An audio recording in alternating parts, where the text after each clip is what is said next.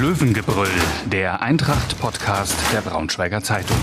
Hintergründe, Analysen und News zu den blau-gelben Fußballern von Eintracht Braunschweig. Hallo Daniel. Hallo Lars. Was haben der VfL Osnabrück, der erste FC Saarbrücken und der erste FC Magdeburg gemeinsam? Äh, Sie spielen alle drei in der dritten Liga, in der dritten Fußballliga, muss ich dazu sagen. Ja, dafür gibt es einen Punkt. Und was haben sie noch gemeinsam? Jetzt hast du mich irgendwie kalt erwischt. Keine Ja. Ahnung. Also, Die haben klär alle- dich mal auf, bitte. Die haben alle nur einen Punkt, also zumindest in einem Spiel nur einen Punkt gegen den TSV Havelse geholt. Ui, ja, da war ich, ja, erstaunlich.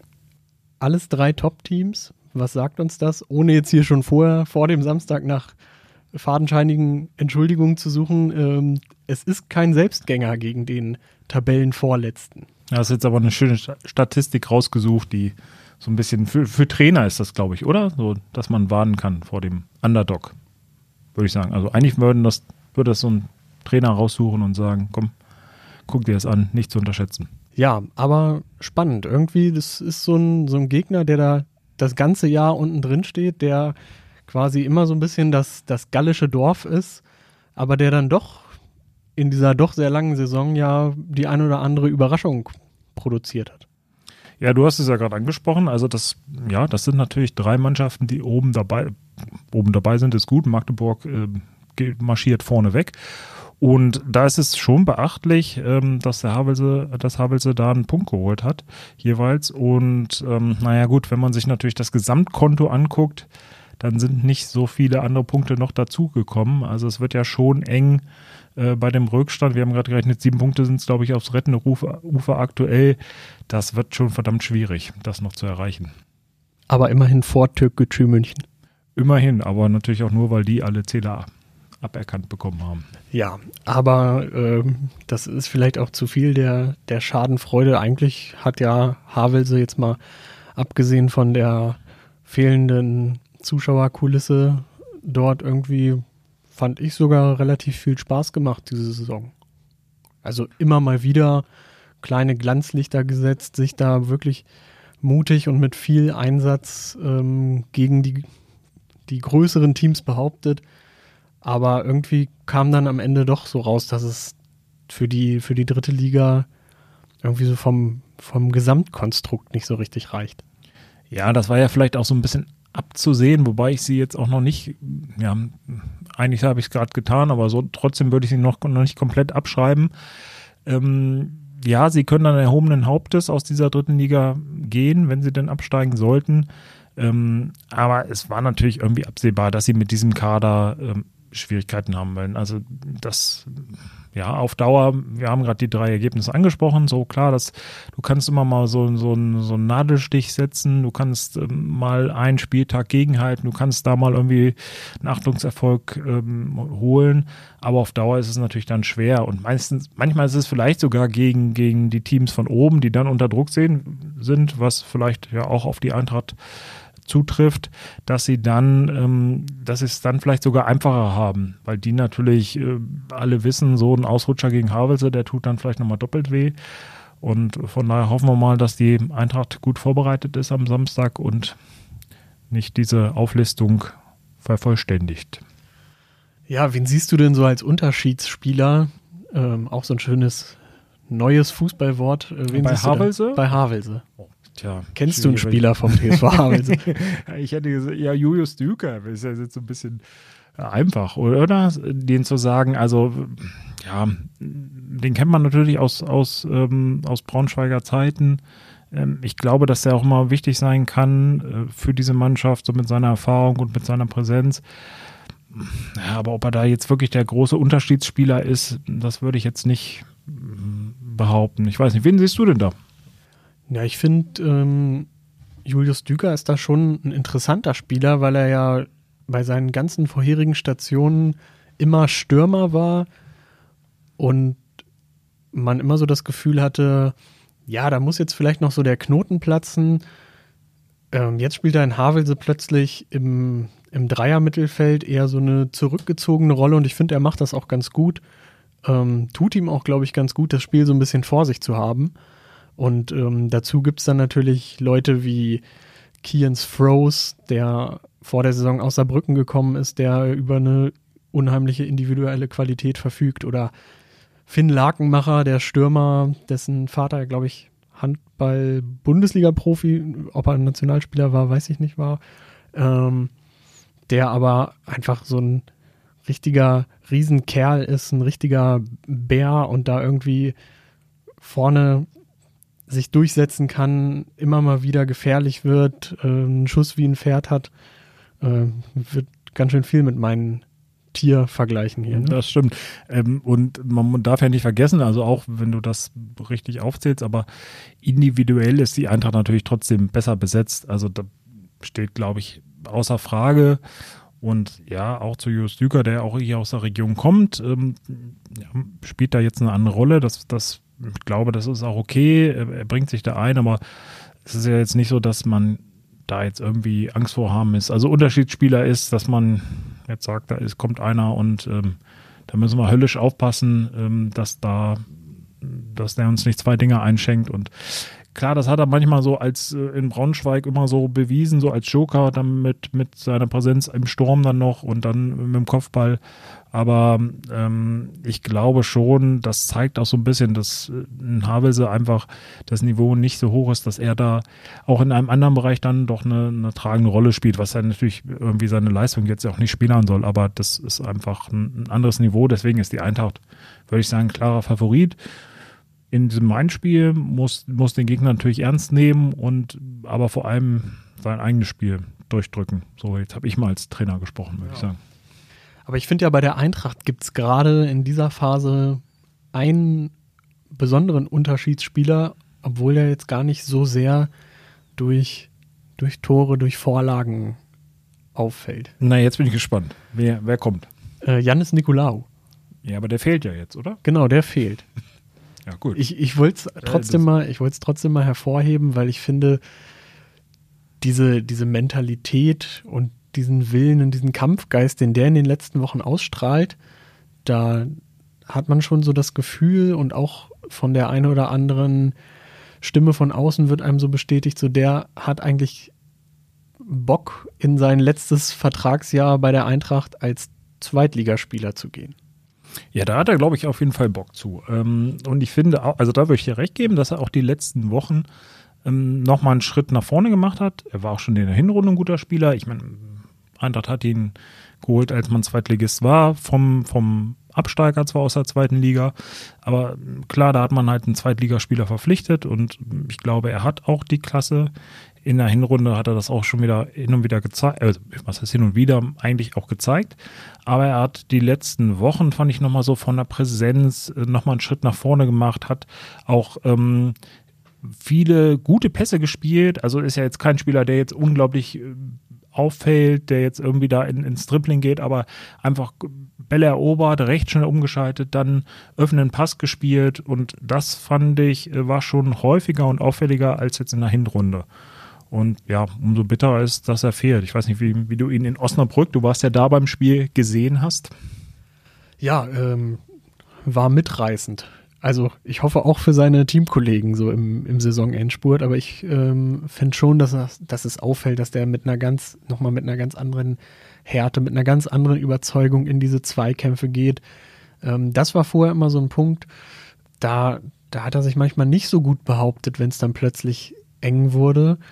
Ähm, jetzt hat er da, wie du schon sagtest, nochmal einen Schritt gemacht. Ähm, aber jetzt gegen Havelse spielt er nicht. Von daher, aber du wolltest ja noch bisschen, wissen. Bisschen, ja, ein bisschen überheblich könnte man natürlich sagen. Ähm, ja, vielleicht gerade in dem Spiel ganz gut, sich die gelbe Karte vorher abgeholt zu haben. Aber naja, gut, das kann sich natürlich rächen, so eine Einstellung. Die würde ich jetzt, ähm, glaube ich, als Trainer auch oder als Spieler auch nicht nach außen tragen. Das können wir hier als Journalisten einfach mal so behaupten. Ja. So locker. Aber ähm, ja, sind wir gespannt. Aber ja. ja. zumindest kommt Robin Krause zurück. Das ist ja schon mal ein, schon mal ein guter Aspekt. Das ist irgendwie ganz witzig, ja, dass die beiden sich jetzt sozusagen mit ihren Gelbsperren, die beiden Sechser, abgewechselt haben. Wird man jetzt hinterher, können wir die Analyse machen, wer mehr gefehlt hat, nach welchem Spiel auf jeden Fall ist es, glaube ich, dann ganz, ganz gut, dass die beiden ihre Gelbsperren weghaben, dass sie dann in den verbleibenden sechs Spielen nochmal irgendwie in eine Gelbsperre kommen, wäre zumindest sportlich von beiden. Ne? Meinst du, das war mit Bedacht gewählt? Nee.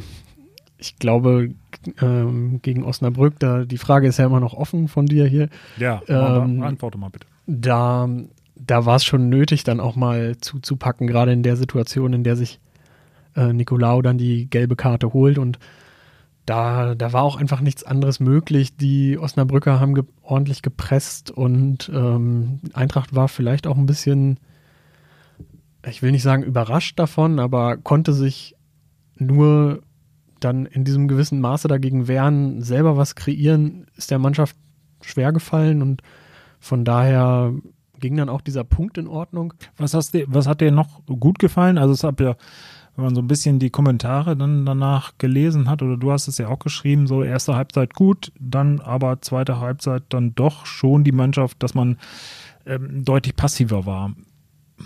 Ist das irgendwie normal, wenn man dann halt den, den, den Ausgleich kassiert und auswärts in Osnabrück spielt, oder hättest du dir da ein bisschen mehr erwartet? Kurz vor der Pause, volles Stadion, das war natürlich unangenehm. Ähm, aber klar, gerade so in den, in den Schlussminuten, als beim VfL dann irgendwie die Puste weg war, da hätte ich mir schon nochmal die ein oder andere Offensivaktion mehr gewünscht. Ich glaube, Michael Schiele hätte sich das auch gewünscht.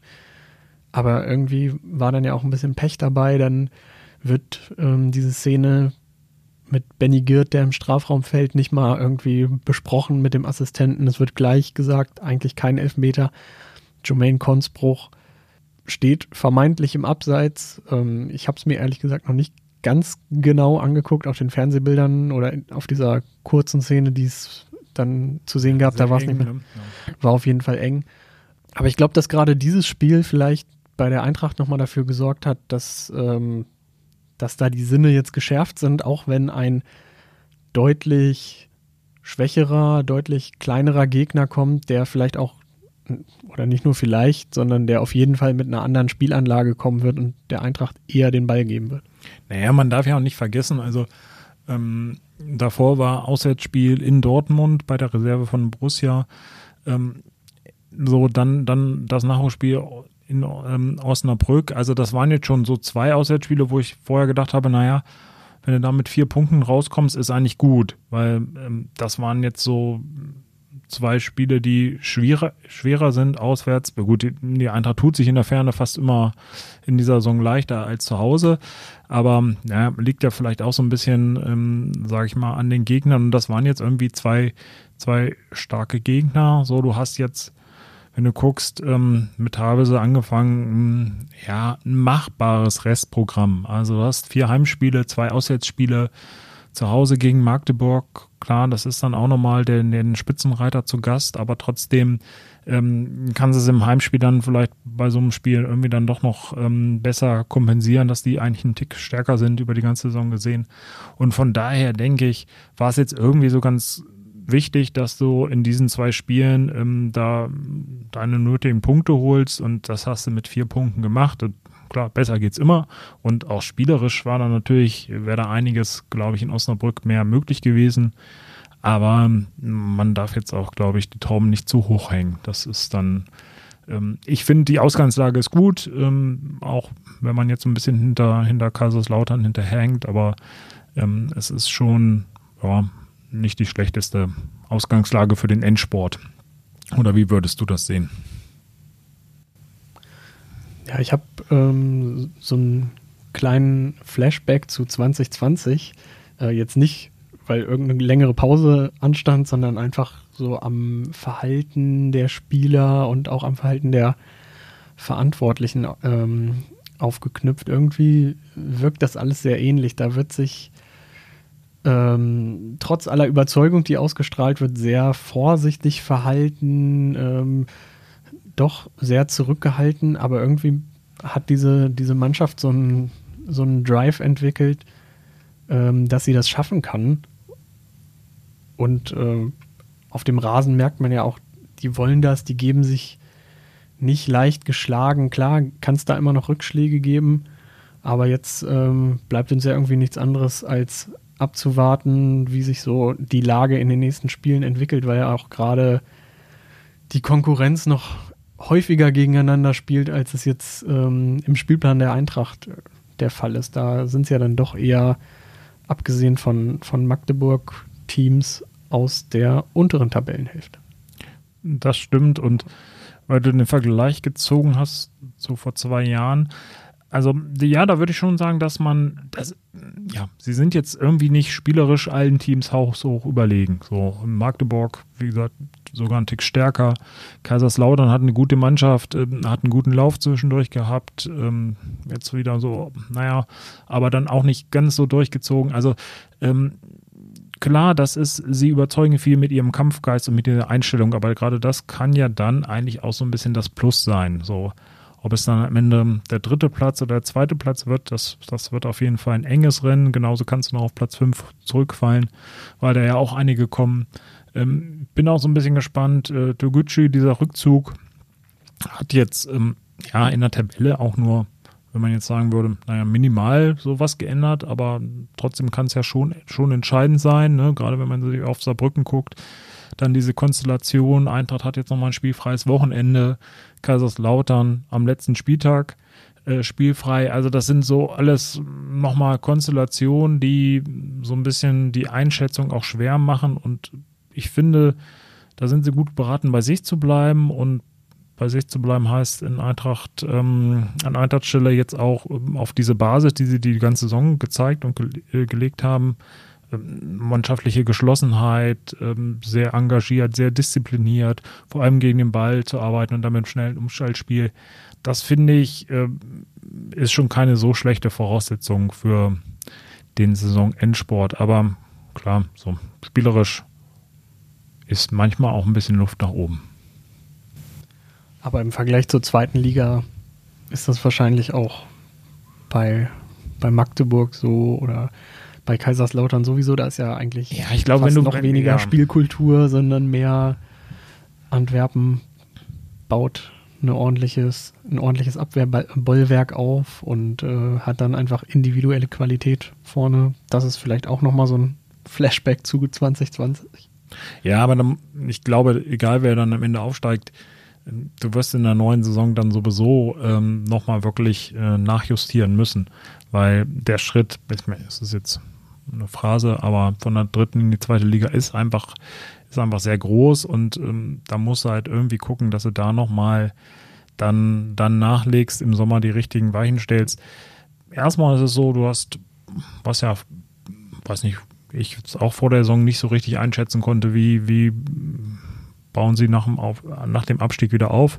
Und da muss man sagen, haben sie es eigentlich jetzt nicht so schlecht gemacht, ähm, haben zumindest eine Mannschaft zusammen und man hat so das Gefühl, dass die schon auch wissen, welche Chance sie haben und worum es geht. Und das ist jetzt erstmal eine grundsätzlich nicht so schlechte Voraussetzung. Du hast gerade noch mal ein bisschen vom Neuaufbau gesprochen. Den gab es ja auch äh, im Gesamtverein. Nicole Kumpes ist jetzt Präsidentin, hat eine neue Präsidiumsmannschaft, ähm, mit der sie da an den Start gegangen ist. Ähm, du hast es ja auch kommentiert, gute Wahl für die Eintracht. Ähm, wie beurteilst du so ihre, ihre ersten Tage als Präsidentin? Welchen Eindruck machst du, äh, macht sie auf dich? Wir haben sie auch das ein oder andere Mal jetzt in letzter Zeit gesprochen und getroffen.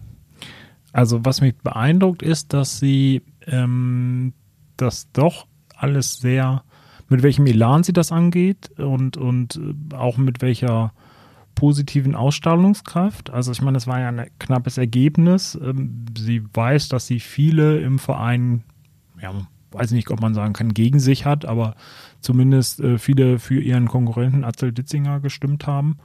Und dann finde ich es doch ganz gut, wie sie, wie sie so auftritt. Und sie hat unglaubliches, so, so wirkt es zumindest, unglaubliches Pensum, was sie jetzt erfüllt, viele Interviews, viele Anfragen. Das ist natürlich auch dadurch, dass sie jetzt als Frau da einer, ja, in so einer exponierten Stellung ist, als einzige Frau, als einzige Präsidentin ähm, in den ersten drei Top-Ligen im deutschen Fußball. Das ähm, sorgt natürlich für Interesse und trotzdem, ja, versucht sie das alles abzuarbeiten, hat ja noch einen Hauptberuf, der, glaube ich, auch sehr ähm, kraftraubend und zeitraubend im Moment ist, gerade beim Deutschen, Deutschen Roten Kreuz, gerade mit dem Ukraine-Krieg im Moment.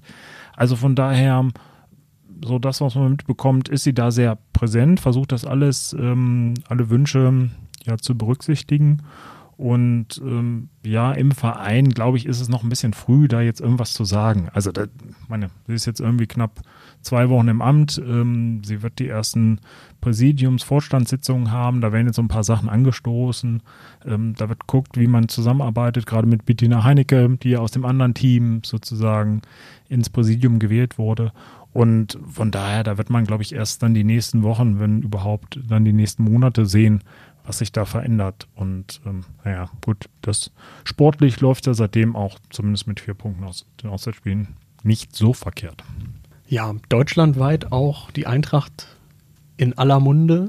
Die Medienlandschaft hat es rauf und runter gedudelt. Ähm, für die Überregionalen ist vor allem interessant, dass da jetzt eine Frau an der Spitze ist. Ich habe so ein bisschen das Gefühl, dass sie das selber zumindest gut zu nutzen weiß, um, um die Eintracht da auch zu präsentieren, aber dass ihr das als Punkt ja gar nicht so wichtig ist und ähm, habe aber so ein bisschen die Sorge, dass jetzt diese, diese Platte ein bisschen zu oft aufgelegt wird von, von der von der Öffentlichkeit. Ja, da, da springen natürlich viele jetzt drauf, das stimmt. Ähm, aber naja, gut, es ist, es ist natürlich, eh, diese Geschlechterfrage ist eh ein Thema irgendwie die letzten Jahre gewesen und, und ähm, mehr Gleichberechtigung und da passt sie natürlich rein. Und sie hat ja immer wieder betont, dass sie nicht gewählt werden möchte oder nicht nur irgendwie im, im Mittelpunkt stehen möchte, weil sie eine Frau ist, sondern für ihre Arbeit. Und das, das nehme ich ja auch ab. Und naja, sie wird dann auch nach ihrer Arbeit bewertet werden. Ähm, jetzt vielleicht nicht die ersten Wochen, da wird sich halt vieles darauf fokussieren, dass das jetzt eine historische Wahl war. Ich glaube, also ich finde auch, dass du als Eintracht-Fan auch so ein bisschen vielleicht stolz darauf sein kannst, dass dein Club mal wieder, war ja schon ein paar Mal in der Geschichte, äh, Geschichte geschrieben hat. Äh, und von daher denke ich, ist es irgendwie jetzt normal, dass das jetzt so ein bisschen im Fokus steht. Das wird dann so ein bisschen abebben und dann wird es halt spannend sein, was sie dann wirklich in der täglichen Vereinsarbeit abliefern kann. Jetzt muss man auch immer dazu sagen, es ist ein Ehrenamt. Also das wurde ja im Vorfeld auch so ein bisschen, fand ich von der einen oder anderen Seite hoch gekocht, als würde es jetzt hier im Nein, würde da ein hauptberuflicher Präsident oder eine hauptberufliche Präsidentin stehen und die würde jetzt die sportlichen Geschicke bei der Eintracht leiten. Das ähm, ja, passt nicht. Also wie gesagt, sie, sie ist im Ehrenamt, äh, ist vor allem für den Verein zuständig und da wird so ein bisschen darauf einkommen, wie sie diese Geschicke leitet. Dann bin ich gespannt, wie das ausgeht. Also ich weiß nicht, was, was erwartest du? Was glaubst du von ihr? Wird sie umsetzen als erstes? Ich glaube, das sind gar nicht mal so sichtbare Dinge für die Menschen, die nicht im Verein sind. Und da traue ich ihr auch irgendwie zu mit ihrer ähm, Art, da so diese, diese Gräben zu schließen und ähm, dieses Kommunikationsdefizit, was der Eintracht ja immer nachgesagt wird, auch ähm, zu beseitigen, dass es, dass es da im Verein vielleicht mehr, mehr Miteinander wieder geben wird. Ja, das denke ich auch. Also, ähm, ja, wie du schon sagst, also es ist natürlich so, dass man da jetzt äh, nicht irgendwie Wunderdinge erwarten sollte, dass sich viele Sachen halt äh, für die Öffentlichkeit äh, gar nicht äh, präsent abspielen werden.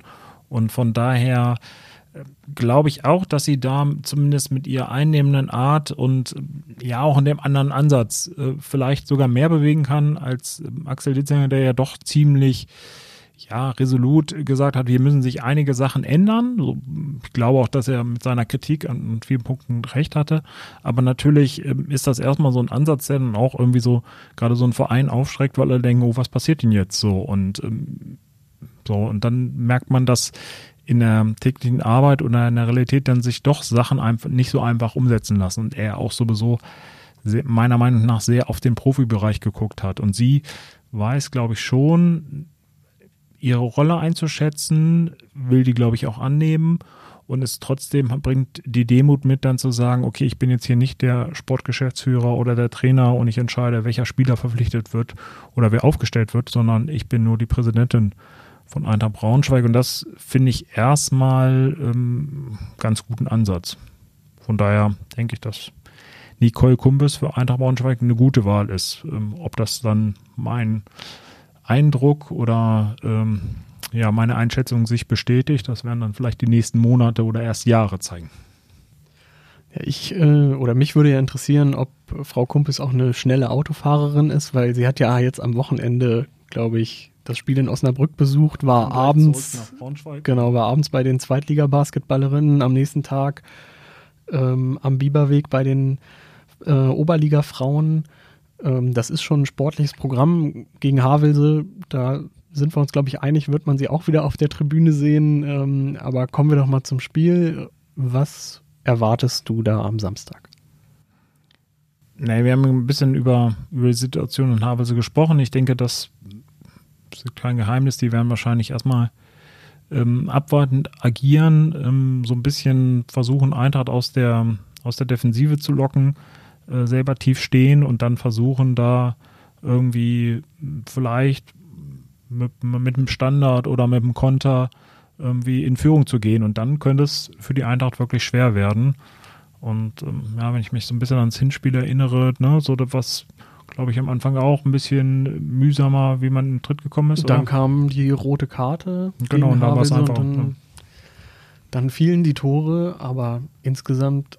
Man braucht halt diesen Knackpunkt halt, ne? Ja, aber eigentlich sollte es ein Spiel sein, dass die Eintracht gewinnt drei Punkte im Heimspiel. Da noch dazu sind ja, glaube ich, alle Zuschauerbeschränkungen jetzt gefallen. Von daher steht ja eigentlich einem Fußballfest an der Hamburger Straße nichts im Wege.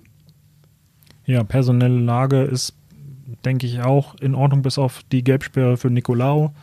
Was glaubst du, wer wird ihn ersetzen? Du hast ja mit dem Kandidaten gesprochen, der ja auch in Osnabrück eine ja, eigentlich kann man sagen, die gleiche Rolle schon eingenommen hat. Ne? Ja, ähm, Danilo Wiebe, ganz ähm, solider Spieler, endlich wieder zurück auf seiner Position im defensiven Mittelfeld und na klar hat man gesehen, dass da noch so ein bisschen die Spielpraxis fehlt. Er, er hat sich dann eher auf die Basics konzentriert, nicht ähm, seine gefährlichen Steckpässe ausgepackt, aber vielleicht kommt das ja jetzt im im Spiel danach, wenn wieder die Sicherheit zurückgekehrt ist. Ich finde, das ist eine gute Lösung neben Robin Krause, ähm, der wahrscheinlich wieder zurückkehren wird. Ist anzunehmen. Ne?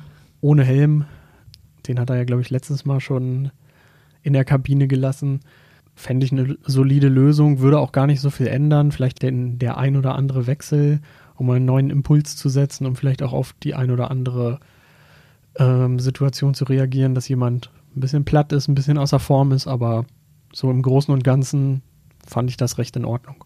Das, das denke ich auch. Dein Tipp? Ich sage, die Eintracht gewinnt 2 zu 0.